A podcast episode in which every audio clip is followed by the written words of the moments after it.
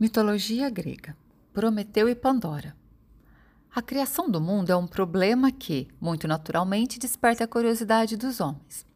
Os antigos pagãos, que não dispunham sobre o assunto das informações de que dispomos, procedentes das Escrituras, tinham a sua própria versão ao, ao acontecimento, que era a seguinte: Antes de serem criados o mar, a terra e o céu, Todas as coisas apresentavam um aspecto a que se dava o nome de caos. Uma informe e confusa massa, mero peso morto, no qual, contudo, jaziam latentes as sementes das coisas. A terra, o mar e o ar estavam todos misturados. Assim, a terra não era sólida, o mar não era líquido e o ar não era transparente. Deus e a natureza intervieram finalmente e puseram fim a essa discórdia, separando a terra do mar e o céu de ambos. Sendo a parte ígnea e mais leve, espalhou-se e formou o firmamento. O ar colocou-se em seguida no que se diz respeito ao peso e ao lugar. A terra, sendo a mais pesada, ficou para baixo, e a água ocupou o ponto inferior, fazendo-a flutuar. Nesse ponto, um Deus, não se sabe qual, tratou de empregar seus bons ofícios para arranjar e dispor as coisas na terra. Determinou aos rios e lagos os seus lugares, levantou montanhas, escavou vales, distribuiu os bosques, as fontes, os campos férteis e as áridas planícies. Os peixes tomaram posse do mar, as aves do ar e os quadrúpedes da terra. Torna-se necessário, porém, um animal mais nobre, e foi feito homem. Não se sabe se o Criador o fez de materiais divinos ou se na terra, há tão pouco tempo separada do sol, separada do céu, ainda havia algumas sementes celestiais ocultas. Prometeu tomou um pouco dessa terra e, misturando-a com a água, fez o homem à semelhança dos deuses. Deu-lhe porte erecto, de maneira que, enquanto os outros animais têm o rosto voltado para baixo, olhando a terra, o homem levanta a cabeça para o céu e olha as estrelas.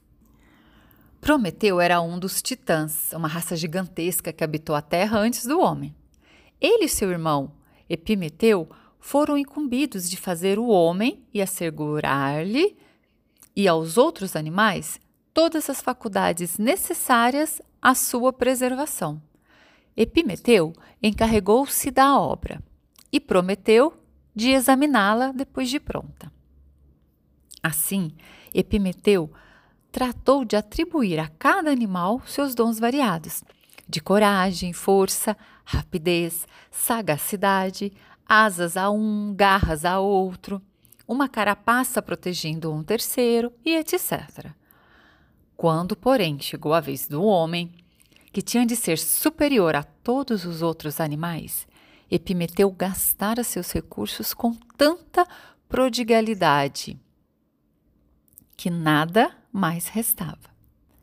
Perplexo, recorreu ao seu irmão Prometeu, que, com a ajuda de Minerva, subiu ao céu e acendeu sua tocha no carro do sol, trazendo fogo para o homem. Com esse dom, o homem assegurou sua superioridade sobre todos os outros animais.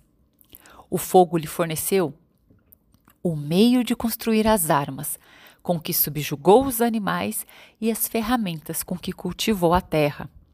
Aquecer a sua morada de maneira a tornar-se relativamente independente do clima. E, finalmente, criar a arte da cunhagem das moedas, que implicou e facilitou o comércio. A mulher não fora ainda criada. A versão bem absurda é que Júpiter a fez e enviou-a a Prometeu e a seu irmão, para puni-los pela ousadia de furtar o fogo do céu, e ao homem por tê-lo aceito.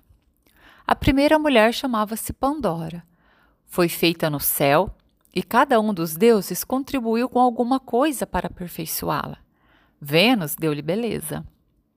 Mercúrio, a persuasão. Apolo a música e assim por diante. Assim dotada, a mulher foi mandada à terra e oferecida a Epitemeu, que de boa vontade a aceitou, embora advertido pelo irmão para ter cuidado com Júpiter e seus presentes. Mas Epitemeu tinha em sua casa uma caixa, na qual guardava certos artigos malignos, de que não se utilizara, ao preparar o homem para sua nova morada. Porém, Pandora foi tomada por uma intensa curiosidade de saber o que continha aquela caixa, que certo dia destampou-a para olhar. Assim, escapou e se espalhou por toda a parte uma multidão de pragas que atingiram o homem, tais como a gota, o reumatismo e a eólica, para o corpo e a inveja, o despeito e a vingança para o espírito. Pandora apressou-se em colocar a tampa na caixa, mas infelizmente escapara todo o conteúdo da mesma, com exceção de uma única coisa, que ficara no fundo, e que era a esperança. Assim, sejam quais forem os males que nos ameacem, a esperança não nos deixa inteiramente. E, enquanto a tivermos, nenhum mal nos torna inteiramente acabrunhados, inteiramente desgraçados.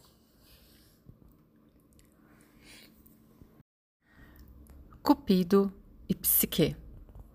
Certos rei e rainha tinham três filhas. A formosura das duas mais velhas era fora do comum, mas a beleza da mais moça era tão maravilhosa que não existem palavras para expressá-la como merece. A fama de tal beleza foi tão grande que estrangeiros de países vizinhos iam em multidões admirá-la, assombrados, rendendo à jovem homenagens que só se devem à própria Vênus. Na verdade, Vênus viu seus altares desertos, enquanto os homens voltavam sua devoção à jovem virgem. Quando esta passava, as pessoas entoavam-lhe loas e semeavam seu caminho de coroa de flores.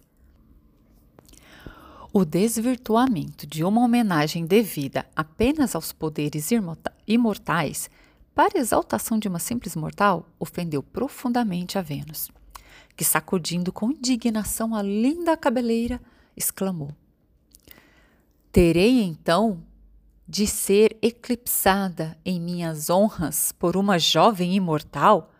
Em vão aquele pastor real, cujo julgamento foi aprovado pelo próprio Jove, concedeu-me a palma da beleza sobre minhas ilustres rivais, Palas e Juno.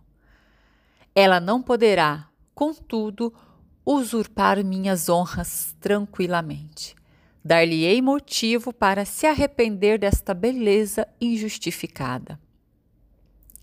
Chama então o seu filho, o alado Cupido, bastante ardiloso por sua própria natureza, e o exalta e provoca-o ainda mais por seus cumprimentos.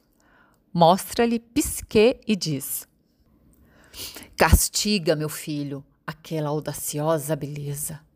Assegura a tua mãe uma vingança tão doce quanto foram amargas as injúrias recebidas.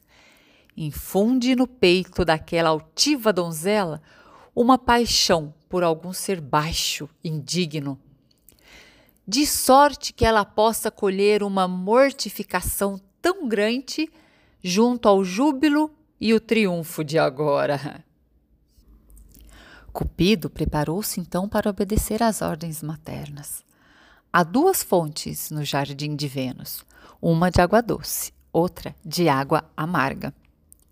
Cupido encheu dois vasos de âmbar, para um com água de uma das fontes, e suspendendo-os no alto de sua áljava, dirigiu-se ao quarto de Psique, que encontrou dormindo. Derramou então algumas gotas de água da fonte amarga sobre os lábios da jovem embora ao vê-la quase fosse tomado de piedade. Depois tocou-a de lado com a ponta de sua seta. Ao contato, Psique acordou e abriu os olhos diante de Cupido. Ele próprio invisível, que perturbado feriu-se com a própria seta, descuidando-se do ferimento. O único pensamento do Deus consistia em desfazer o mal que fizera, e derramou as balsâmicas gotas de alegria sobre os sedosos cabelos da jovem. Pisque, daí em diante desenha, desdenhada por Vênus, não tirou vantagem de todos os seus encantos. É bem certo que todos os olhos a contemplavam com admiração e todas as bocas a exaltavam. Mas nenhum rei, príncipe ou plebeu apresentava-se para pedir-lhe em casamento. Suas duas irmãs mais velhas, muito menos belas, já muito se haviam casado com dois príncipes herdeiros, enquanto Psique em seus aposentos deplorava a solidão irritada com uma beleza que, embora trazendo uma prodigalidade de louvores, não conseguira despertar amor. Seus pais, receosos de que, inadvertidamente, tivessem incorrido na ira dos deuses, consultaram o oráculo de Apolo, que lhes respondeu: A Virgem não se destina a ser esposa de um amante mortal. Se o futuro marido a espera, no alto da montanha, é um monstro a quem nem os deuses nem os homens podem resistir. Essa terrível predição do oráculo encheu a todos de tal desânimo e aos pais da jovem entregaram-se ao desespero. Psique, porém, disse: por que me lamentais, queridos pais? Devereis antes ter sofrido quando todos me cumulavam de honras indevidas e a uma voz me chamavam de Vênus. Percebo agora que sou vítima daquele nome. Resigno-me. Levai-me aquele rochedo a que me destinou, meu desaventurado destino. E assim, Tendo sido preparadas todas as coisas, a donzela real tomou seu lugar de cortejo, que mais parecia um funeral do que um casamento, e com seus pais, entre as lamentações do povo, subiu a montanha, no alto da qual deixaram-na só, voltando para casa, com os corações afogados em tristeza. Enquanto Psique estava de pé no alto da montanha, tremendo de medo e com os olhos rasos de lágrimas, o gentil Zéfiro a levantou acima da terra e a conduziu suavemente até o vale florido. Pouco a pouco, a jovem acalmou-se e entendeu-se. Perdão. Pouco a pouco, a jovem acalmou-se e estendeu-se na relva para dormir. Ao despertar, refeita pelo sono, olhou em torno de si. Bem perto, um lindo bosque de árvores altas e majestosas. Entrou no bosque e, no meio dele, encontrou uma fonte de águas puras e cristalinas. E mais adiante, um magnífico palácio, cuja augusta fachada dava a impressão de que não se tratava de obras de mortais, mas da venturosa morada de algum deus. Tomada de espanto e admiração, a moça aproximou-se do palácio e aventurou-se a entrar. Cada objeto que viu a encheu de assombro. Colunas de ouro sustentavam o teto, abobadado, e as paredes eram ornadas de baixos relevos e pinturas de animais selvagens e cenas rurais, representados de modo a deleitar os olhos do espectador.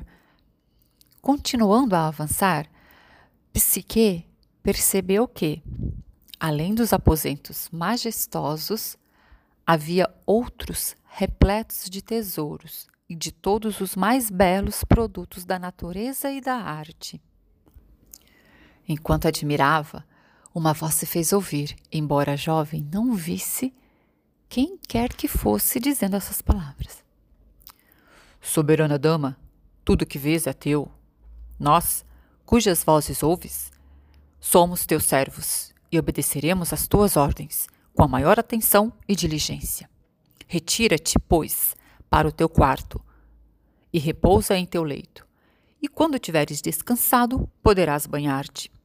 A ceia te espera no aposento adjacente, quando te aprover ali te assentares. Psique entendeu as recomendações dos servos invisíveis. Depois de repousar e banhar-se, sentou-se ao aposento contigo, onde imediatamente surgiu uma mesa, sem qualquer servidor visível, com os pratos e vinhos mais deliciosos. Também seus ouvidos foram deleitados com música tocada por executantes invisíveis, um dos quais cantava, outro tocava alaúde, enquanto os demais completavam a maravilhosa harmonia de um coro perfeito. Psique ainda não vira o marido que lhe estava destinado. Ele vinha apenas nas horas de escuridão e partia antes do amanhecer.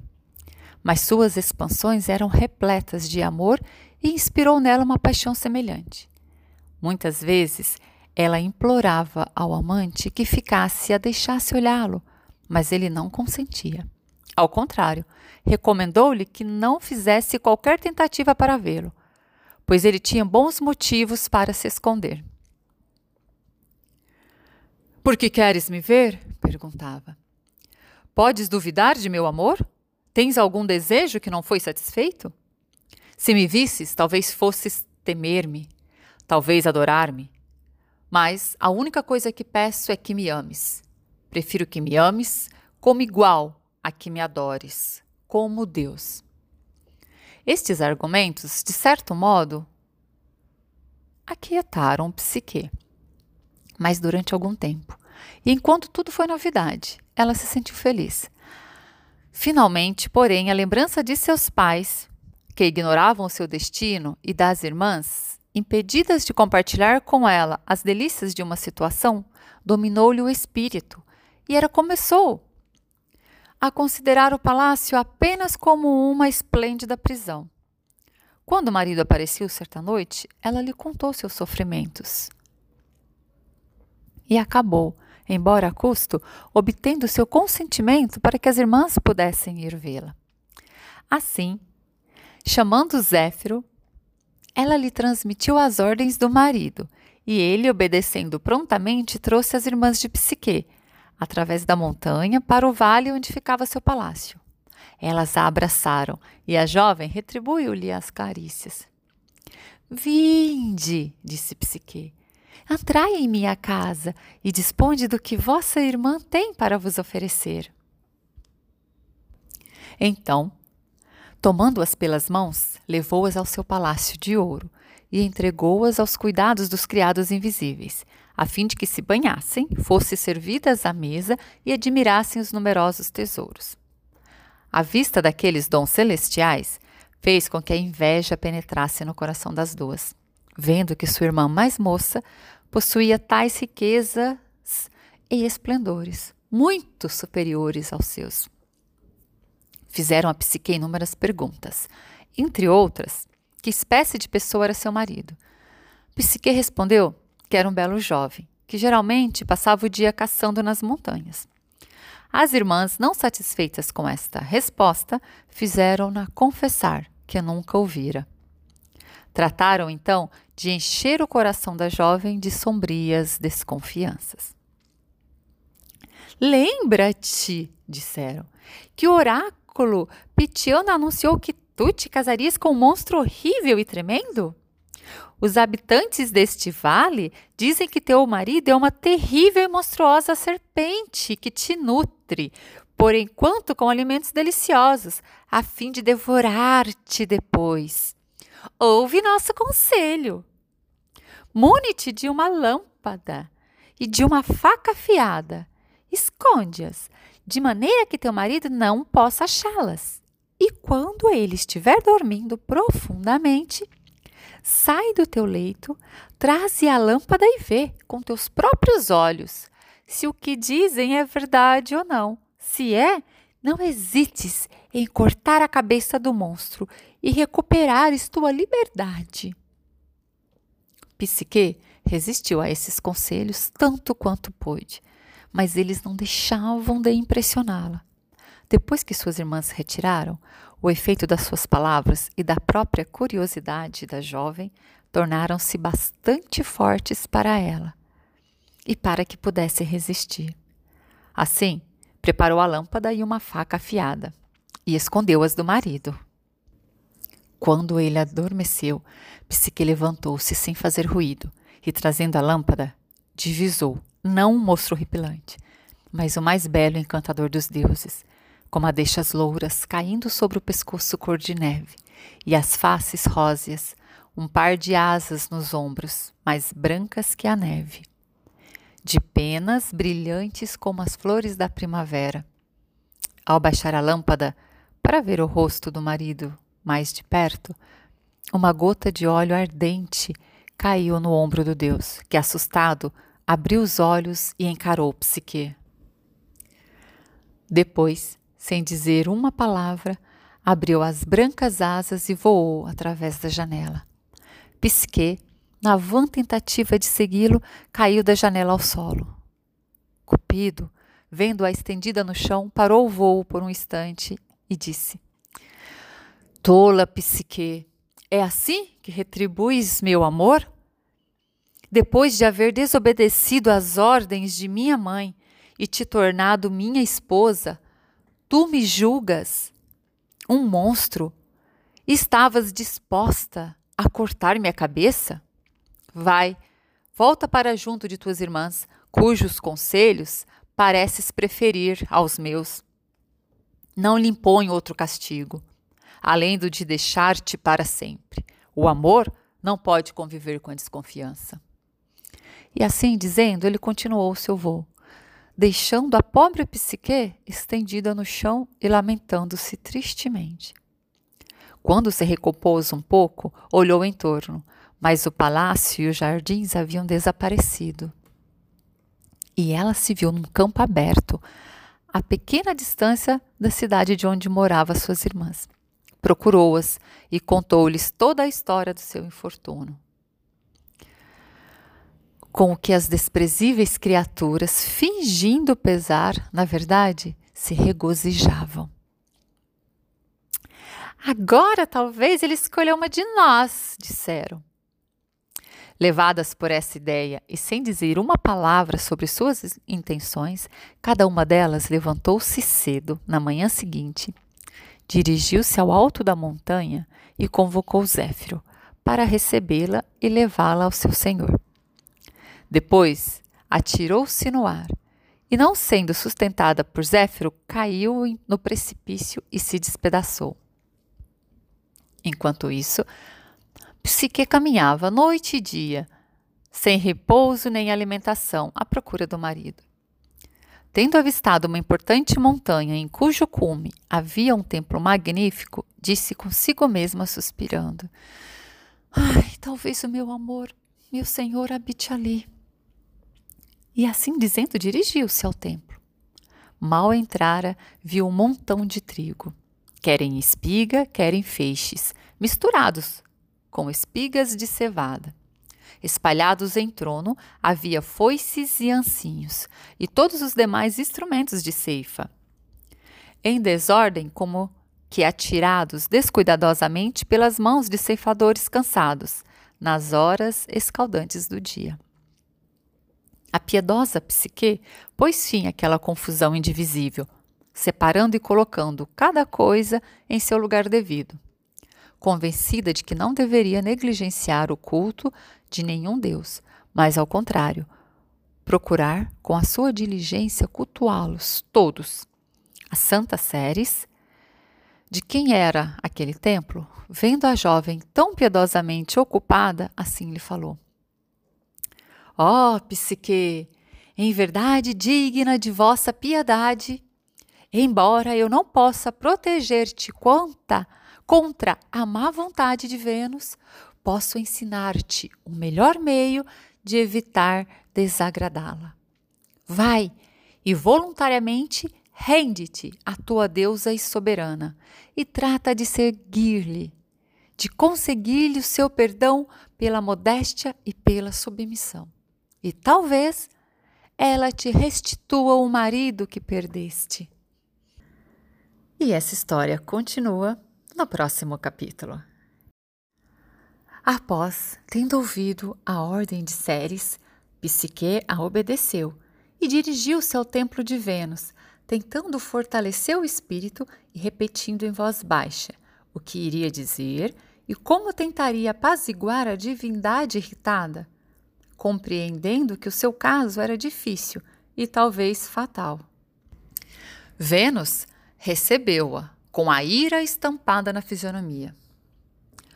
Tu, a mais ingrata e infiel das servas, lembraste afinal que tens realmente uma senhora? exclamou.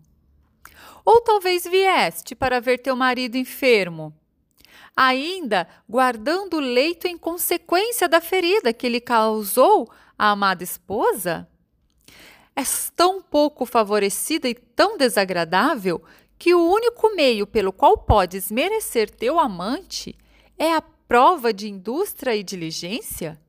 Hum, farei uma experiência de tua capacidade como dona de casa.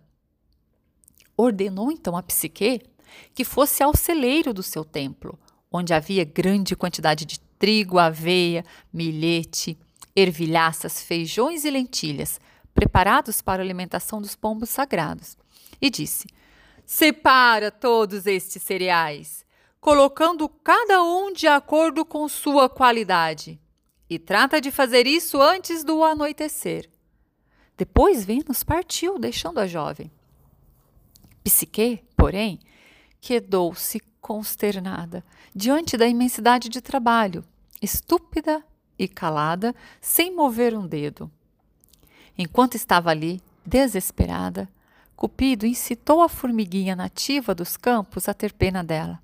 A chefe do formigueiro e toda a multidão de suas súditas de seis pernas aproximaram-se do montão de cereais. E com a maior diligência, tomando grão por grão, separaram um montão, formando um monte de cada qualidade. E quando tudo terminou, desapareceram no momento.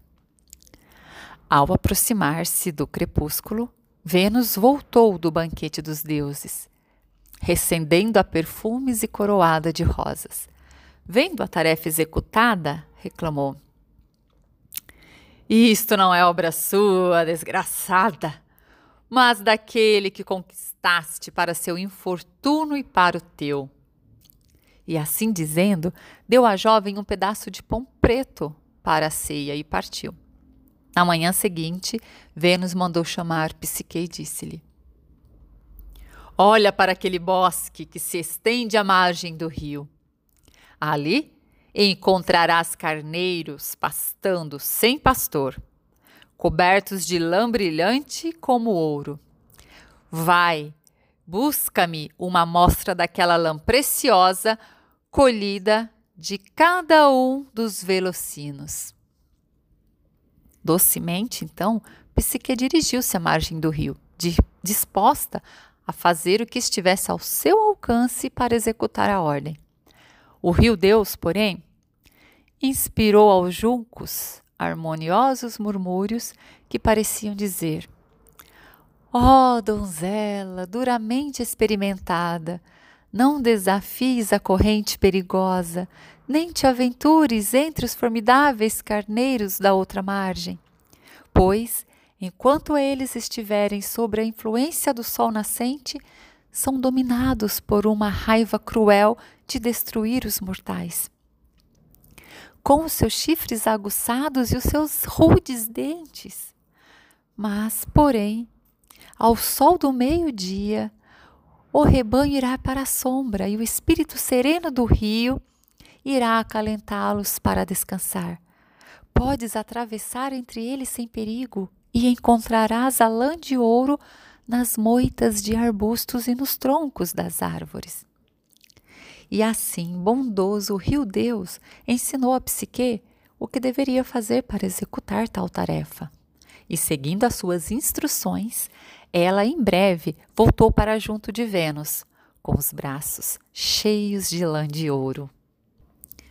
Não foi, contudo, recebida com benevolência por sua implacável senhora que lhe disse: Sei muito bem que não foi por teu próprio esforço que foste bem-sucedida nesta tarefa, e ainda não estou convencida de que tenhas capacidade para executares sozinha uma tarefa útil.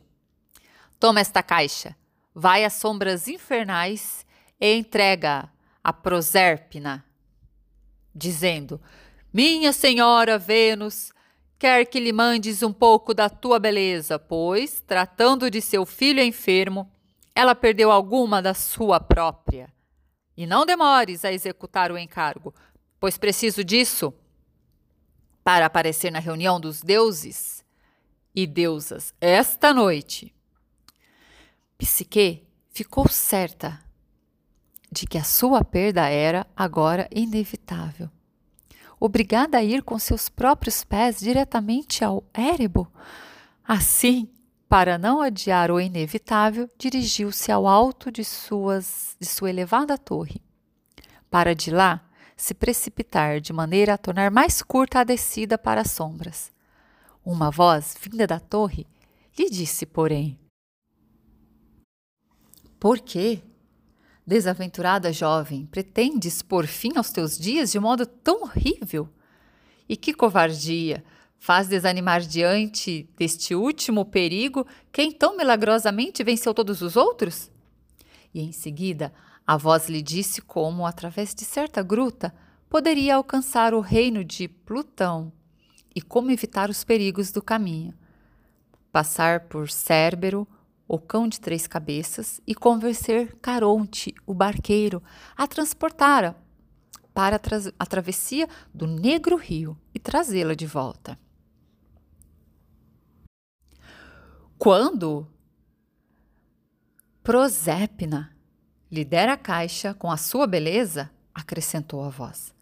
Tenha cuidado, acima de todas as coisas, para de modo algum abrires a caixa e não permitir que tua curiosidade olhe o tesouro de beleza das deusas. Animada por estas palavras, Psique seguiu todas as recomendações e chegou sã e salva ao reino de Plutão.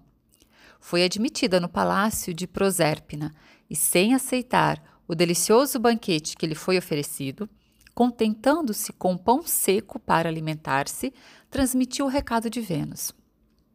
A caixa lhe foi devolvida sem demora, fechada e repleta de coisas preciosas.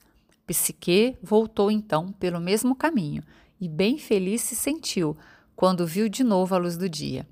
Depois, porém, de vencer tantos perigos, foi dominada por um intenso desejo de examinar o conteúdo da caixa. Como? exclamou.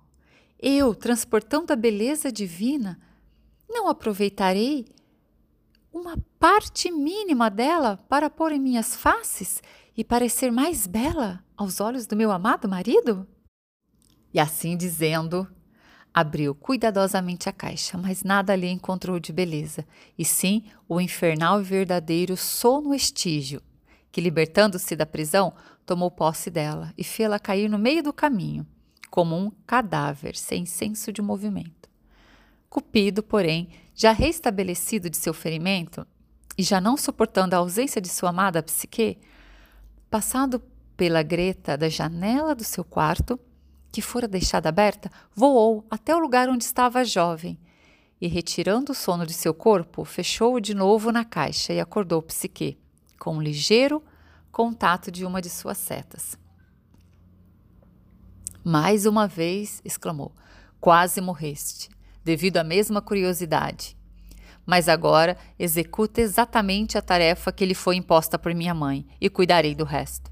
Então, Cupido, rápido como um relâmpago, penetrando através das alturas do céu, apresentou-se diante de Júpiter com a sua súplica.